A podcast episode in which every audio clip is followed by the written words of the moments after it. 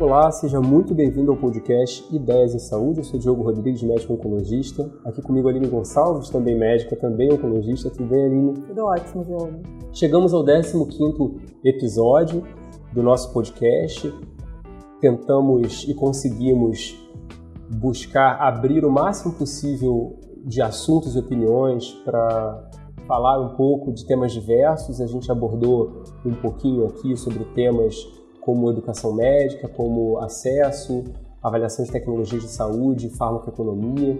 Podemos falar um pouco também sobre como que, através da educação, a gente pode eventualmente rever o mercado. Falamos um pouco sobre o Outubro Rosa, falamos um pouco também sobre navegação de pacientes e outras coisas. O que mais a gente falou ali? A gente falou sobre a tecnologia e como é que ela vem para facilitar e também para melhorar o atendimento dos pacientes e facilitar a vida, na verdade, do médico em termos de dedicar mais tempo ao paciente. Falamos de médicos, da importância dos médicos nas redes sociais, como é importante para poder brigar com as fake news, como é importante a gente ter pessoas que levem conhecimentos verdadeiros e concretos na internet, nas redes sociais. A gente conversou sobre um tema super atual, que foi o tema da semana passada, que é o coronavírus, tentando desmistificar muito essa euforia que, que se criou com essa pandemia né, do coronavírus. A gente conversou também um episódio muito legal, foi o episódio de inteligência clínica, que a gente conversou sobre a importância dos dados do paciente. A gente conversou também é, com várias pessoas que saíram da caixa, que pensaram fora da caixa e, e reinventaram a medicina. Um grande exemplo foi, foi o exemplo do episódio do Vander e o episódio do Bruno. Tivemos dois Brunos, né? É, é verdade. um Bruno Canetano falando do ensino médico e o Bruno Lagoeiro falando, contando pra gente a experiência dele com a criação do PebMed, do Whitebook. Enfim, conversamos também sobre a legalização da, do uso da cannabis medicinal, que foi um episódio muito interessante, porque a gente tem pouco conhecimento, poucas fontes bibliográficas, então foi um episódio muito, muito legal. Eu aprendi muito, Diogo, você? Eu também aprendi muito, já deixo o um aviso para vocês, se você por acaso não escutou algum desses episódios, é só entrar lá no Spotify, no SoundCloud, ou então no aplicativo da Apple, e aí você vai poder assinar o nosso, o nosso canal para sempre escutar novos episódios. A gente tem enviado semanalmente os, os resultados dos novos, os novos episódios. E aí vai poder escutar e vai poder se inteirar também dos episódios que passaram, estão todos lá, assim como os episódios que ainda vão vir. Lembrando que também na, nas nossas redes sociais, no Instagram, ideias underline em saúde, a gente sempre está botando lá material falando sobre os novos episódios. E sobre os novos episódios, né, Diogo, a gente tem pensado em temas que fuja do habitual, do que a gente tem visto nas redes sociais. A gente não vai conversar sobre tratamento de determinada coisa. Enfim, a gente quer realmente ideias que fogem um pouco do que a gente já tem visto nas redes sociais. E por falar nesse tipo de ideia, o Diogo, mês passado, né, Diogo, você fez um curso em Boston, em Harvard, com uma grande referência em saúde, em custo, em valor em saúde, né, que é o Dr. Michael Potter.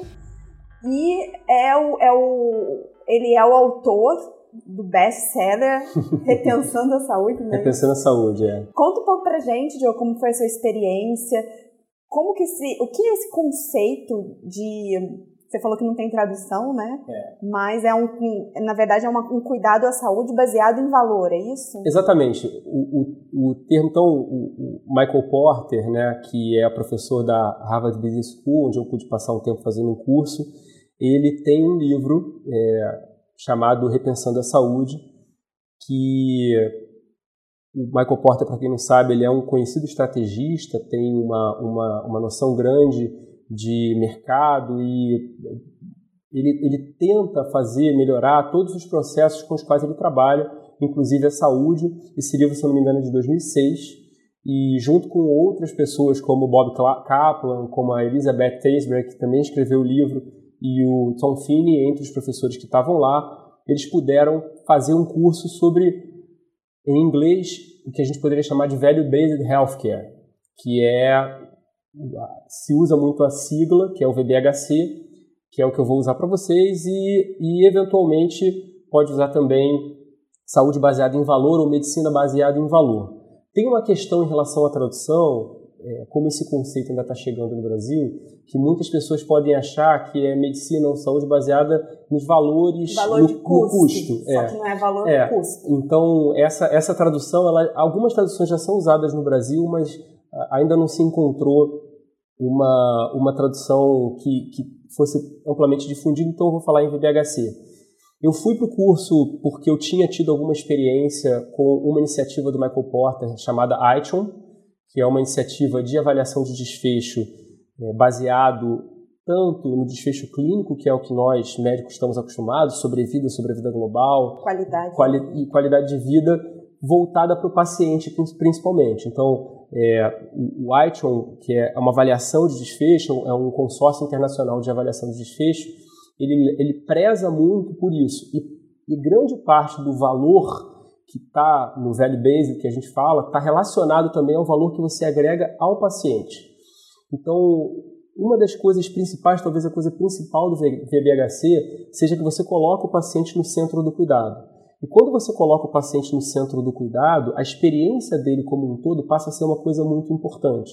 Então você passa a se preocupar com é, a qualidade de vida dele, o reflexo que vai ter tanto do tratamento quanto das sequelas do tratamento e a sobrevida em longo prazo. Então, por exemplo, se a gente pensa, quando a gente fala em sobrevida global em 5 anos para um paciente com câncer, tudo bem, o paciente vai estar vivo em 5, 10, 15, 20 anos, mas como que vai ser a sobrevivência dele? A gente está evoluindo cada vez mais no tratamento do câncer e o paciente vai ter sequelas. Como é que vai ser isso? Essa, essa talvez seja o cerne. Mas o VBHC tem outras coisas que são interessantes. Entre elas, a ideia de você centralizar o cuidado numa unidade de prática integrada especializada, seja ela para tratar retina, seja ela para tratar cirurgia de quadril ou joelho, seja ela para tratar diabetes, seja ela para tratar câncer localizado. Então você junta profissionais especializados para você melhorar ao máximo o processo e melhorar é, o máximo o resultado. Quando você melhora o resultado, você avalia o desfecho. Quando você avalia o desfecho, você tem um controle total do processo. E quando você controla totalmente o processo, você pode definir um custo, que é outra coisa que é muito importante para o VBHC. Quando você tem uma noção de custo boa, você consegue controlar direitinho cada custo do processo. É, tem um nome para isso, seria o custo dinâmico baseado no tempo. Cada, cada custo você consegue avaliar.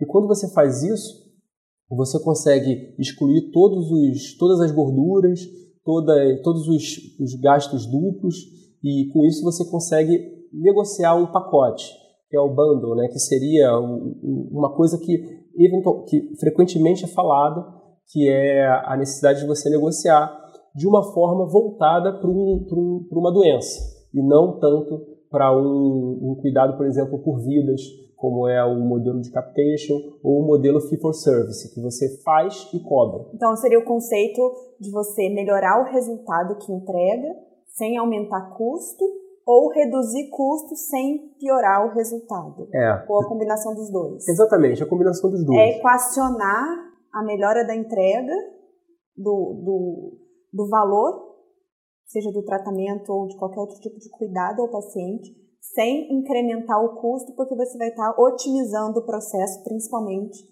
se está num centro especializado para aquilo, você consegue otimizar o custo disso. A ideia é essa. A ideia é essa. E me parece que mais amplo do que isso é o conceito de que você, como o tema mesmo fala, você repensa o processo de saúde. Porque o médico faz as coisas, e aí, no caso, sem querer, sem querer causar polêmica, porque essa foi a reflexão que eu tive, eu faço as coisas baseado no que eu leio nos livros, eu leio nos artigos, baseado na minha experiência, mas sem saber de fato se o resultado que eu estou replicando é exatamente o mesmo que eu estou esperando. Então, nada mais é do que você avaliar de uma forma um pouco mais elaborada um resultado que você já deveria estar avaliando. Muitas vezes é, a, a, avaliação do, do, do, resultado ela passa pela percepção do médico. A gente tem toda uma, uma, uma capacidade de avaliar desfecho durante os estudos clínicos, e resultado, mas a gente não faz isso na prática clínica. E aí o que, que acontece? Acontece o que está acontecendo na saúde no Brasil, o que está acontecendo na saúde nos Estados Unidos, o que acontece na saúde da Inglaterra, em todos os lugares do mundo. A conta não se paga. E por que, que a conta não se paga? Porque ninguém sabe muito bem é, onde que, que você pode... Como equacionar. Como equacionar, exatamente. Tem um, um foco muito grande que ficou claro em relação a primary care, ou seja, com a ideia de, de que você tem que ter um modelo de cuidado, de prevenção de doença, mas também de dar uma atenção especial. E aí eles, eles usam o exemplo de uma, de uma clínica, na verdade um grupo de clínica chamada Oak Street, que é focado em idosos, idosos até de, de uma de uma classe um pouco mais baixa, mas que eles cuidam exatamente de impedir que aquele idoso fique doente. Então, eles, a Street é quase uma, uma, um clube onde o idoso vai lá sempre, tem uma vida social, vai ao médico também, tem enfermeiros cuidando. Então, essa ideia de você olhar o processo de saúde é muito interessante porque ela faz com que a gente entenda onde é que está indo o custo. O modelo do curso era um modelo muito interessante, era uma escola de negócios. Né? Então, todos os dias a gente tinha casos que a gente estudava. A gente estudou casos como é, cirurgia de próstata localizada, como cirurgia ortopédica, como é, é, cirurgia cardíaca em crianças. E você vê que toda vez que você olha o processo com calma, e principalmente para os médicos, quando você se abre a possibilidade de olhar o processo com calma, você acaba aprendendo, você acaba melhorando. Na maioria das clínicas onde isso acontecia, nos serviços onde isso acontecia, isso era interessante porque o resultado acabava melhorando. É, durante esse, esse essa foi uma semana, né, que você passou por lá, é, quem participou desse curso? Era só médicos? Tinha outros profissionais? Tinha outras áreas da saúde, odontologia? Enfim, é, esse conceito, ele é para um médico botar em prática ou outros profissionais não médicos precisam estar participando desse processo para ele ser funcional? Então, tinha, tinha gente, é, eram 460 inscritos, desses foi uma seleção de currículos que eles escolheram 85 pessoas. E aí tinha a maioria eram médicos, mas, mas tinha gestores, então tinha, tinha pessoas de, ligadas à gestão, tinha eu realmente não lembro se tinha muito pesquisador, eu realmente não lembro se tinha não médicos, mas militar, tinha, tinha um grupo mais ou menos diverso de pessoas, tinha bastante gente do Brasil e eu até é, conversei com o Toby, que é um cara da organização, e ele falou: ah, sempre vem um, um grupo de brasileiros assim. Então, de 85 pessoas, éramos seis que eram do Brasil e um brasileiro que morava nos Estados Unidos. Então, era quase 10% do grupo como um todo, né? 8% do grupo como um todo. É bom saber que o brasileiro está interessado é. nesse conceito, é. nessa mudança. É, foi engraçado porque eu fui perguntar para ele, poxa, sempre tem muito brasileiro aqui. Ele, é, né? Tipo, fez uma cara, por que, que você vê aqui? o que, que vocês não fazem? O nosso sistema está com problema, igual o de vocês, então a gente está tentando melhorar. E é interessante porque a bagagem que a, que a gente teve nesses episódios anteriores, né, das conversas com a, com a conversa com, sobre educação, sobre empreendedorismo, sobre visão de processo, sobre ATS, sobre farmacoeconomia. E a gente gravou o episódio do André, eu fiz questão de gravar o episódio do André na véspera da minha ida, exatamente para entender, porque eu já tinha uma noção de como é difícil você avaliar desfecho, avaliar custo. E eu falei, bom, a tecnologia já está aí. É só uma questão mesmo da gente conseguir, conseguir implementar, criar essa cultura. Então. Por onde você acha que a gente deve começar? Então, a, a, a, grande, a grande questão, ao meu ver, é a gente começar a criar uma cultura de armazenamento inteligente dos dados. E isso tem a ver com é, o médico, o enfermeiro, o fonoaudiólogo, o fisioterapeuta enxergar que aquele dado que ele está colocando no computador ele não serve só para imprimir no papel e eventualmente revisar no momento de necessidade. Aquele dado ali ele pode ser processado e aí a gente lembra lá do terceiro episódio que a gente fez com o Pedro de como que a tecnologia pode ajudar, porque quando esse, essa, essa, tecnologia vai sendo processada, a qualidade do dado vai, vai sendo é, lapidada. lapidada, você consegue avaliar melhor o teu resultado. Você consegue saber é, se aquele cirurgião XYZ do seu grupo ele está entregando um resultado melhor ou pior, e se ele estiver entregando um resultado pior, ele pode ser, ele não vai ser expulso ou demitido, mas ele vai ser treinado de novo e vai melhorar o resultado deles. Deram um exemplo, por exemplo, da, da Martini Clinic, que o chefe do serviço teve um ano em que ele teve margem, as margens positivas dele cirúrgicas estavam aumentaram um pouquinho. Então esse cara foi fazer um treinamento de novo e as margens dele melhoraram. Assim, imagina isso no Brasil, nos Estados Unidos, em qualquer lugar, o chefe, o chair do serviço se submeter, por assim dizer, a um retreinamento junto com os residentes. Mas quando você tem uma cultura ali de, de preocupação com o resultado, isso acaba sendo importante. Nesse sentido, ainda respondendo a, a tua pergunta, me parece que, a, que a, as iniciativas que a gente está tendo no Brasil, elas estão caminhando para isso. É, eu me surpreendi com as pessoas que eu encontrei lá, os brasileiros que eu encontrei lá e outros que eu soube que, que fizeram o curso, porque eu não imaginava que VBHC tivesse tanto, tanto é, tanta capilaridade. Tanta, tanta, capilaridade, assim. E você já ter iniciativas é, de VBHC, é, tem a maioria em São Paulo, mas pessoas já é, especificamente trabalhando nas suas instituições, focando em agregar valor. E isso. Isso é possível você fazer. Você seleciona uma doença, você não precisa fazer para todas. Você cria um modelo para aquela doença e depois, dando certo esse modelo, esse projeto piloto, você consegue replicar Exatamente. E ajustar as demais doenças e demais especialidades, né? É. Não precisa ser um projeto para entrar num hospital, numa clínica e fazer para todas as doenças. Não. Você começa no passo a passo, aprendendo com cada doença e replicando quando dá certo, é isso? É, tanto é que, assim, o, grupo que estava que, que lá era um grupo diverso, né? Eram é, duas cardiologistas, um, uma pessoa ligada ao, ao, a, um, a, um, grupo de diagnóstico, um ortopedista, um oftalmologista, uma pessoa ligada à indústria farmacêutica e outra ligada a uma empresa de estratégia, o Grupo do Brasil. É, essas pessoas, elas agregavam cada um com a sua experiência de uma forma E, bom, também eu, oncologista, né? Ficou muito claro que cada um podia agregar de uma forma diferente com a sua experiência prática. E também não é toda a doença que vai efetivamente entrar nesse modelo de VBHC, pelo menos no primeiro momento. Então, eles falavam, por exemplo, é, emergência. Emergência é uma coisa que não tem como você negociar o pacote. Porque você não. Você, é, é, é, uma emergência de porta aberta, você pode estar diante de uma gripe e você pode estar diante de uma pandemia mundial. Você pode estar diante de um, de um paciente que está com, sei lá, com uma, uma queimação no estômago e ele pode estar infartado seja uma cirurgia cardíaca. Então, para esse modelo, algumas coisas, talvez o esquema de fee for service possa ser melhor, de, de pagamento de acordo com a demanda. Mas, para mesmo para esse modelo, quando você avalia desfecho, você consegue controlar melhor o fluxo, de, o fluxo de pacientes, como que você lida com a internação, quanto tempo que o paciente fica internado, tudo isso. E aí eu acho que, de fato, é o grande, o grande valor do VBHC. É, a ideia de você olhar para o processo de saúde, e não ver simplesmente como uma commodity, que é uma coisa que no livro o, Michael Porter fala muito. Como é que você lida com uma commodity, por exemplo? Você quer comprar, sei lá, petróleo, você quer comprar cana-de-açúcar, você quer comprar café. Você fala, ah, beleza, eu quero diminuir o meu, o meu custo. Como é que eu diminuo o meu custo? Eu negocio com o meu produtor, com o meu fornecedor, aí eu, eu, eu negocio para ele reduzir em 10% o, o custo dele.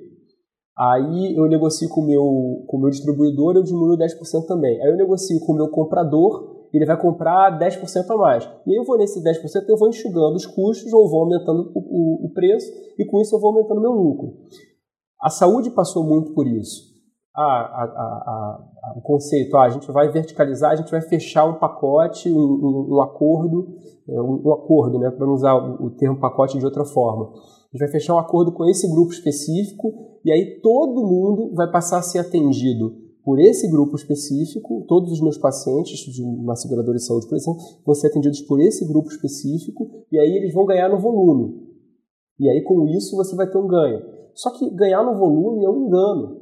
Por quê? Porque o, o paciente que, que você atende em vários lugares ou em um lugar só, ele vai ter a mesma demanda, ele vai ter a mesma necessidade.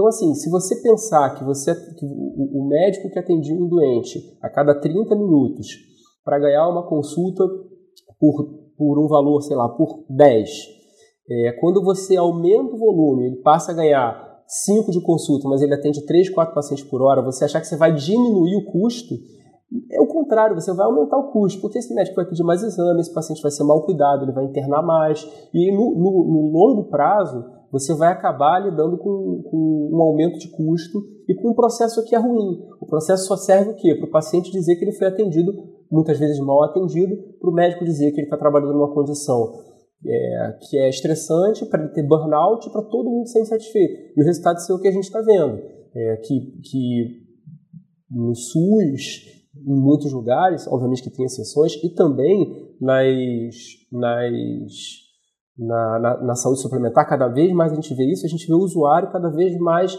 incomodado com a qualidade. Isso é, sem dúvida alguma, o resultado de uma, de uma, de uma visão do processo errado. Entendeu? Muito bem, muito bem. Fiquei até empolgada, hein? Eu acho que eu vou estudar isso também. É, então a gente já a gente quis fazer um episódio um pouquinho mais curto, mas a gente já avisa que nós, nós seremos apóstolos do VBHC. É, a gente tem uma série de convidados que a gente gostaria de trazer, é, pessoas que estiveram comigo nesse curso, que, que vão falar um pouco sobre as suas experiências e temas, e temas diversos e como que já está a implementação do VBHC. É, eu vou falar um pouco também, em outro momento, sobre essa iniciativa do ITION, que é uma iniciativa muito interessante, porque basicamente o que se propõe é que todo mundo no mundo avalie os desfechos da mesma forma. Então você vai poder comparar os seus resultados com os Estados Unidos, com o Japão, com a África do Sul, com a Europa e vai poder ver o quanto que você está entregando de melhor ou pior e aprender eventualmente com aquele que, que, que não sabe, que, que aquele que sabe mais para você também, ou então ensinar aquele que não sabe. Então nós queríamos agradecer já, desde já, a oportunidade de você estar escutando o nosso podcast e em breve a gente vai estar voltando. Não perca o próximo episódio especial de carnaval. A gente preparou uma coisa especial, tenho certeza que vocês vão gostar. E é isso. É isso aí, pessoal. Muito obrigada pela atenção e até o próximo episódio na Folia. Tchau, tchau.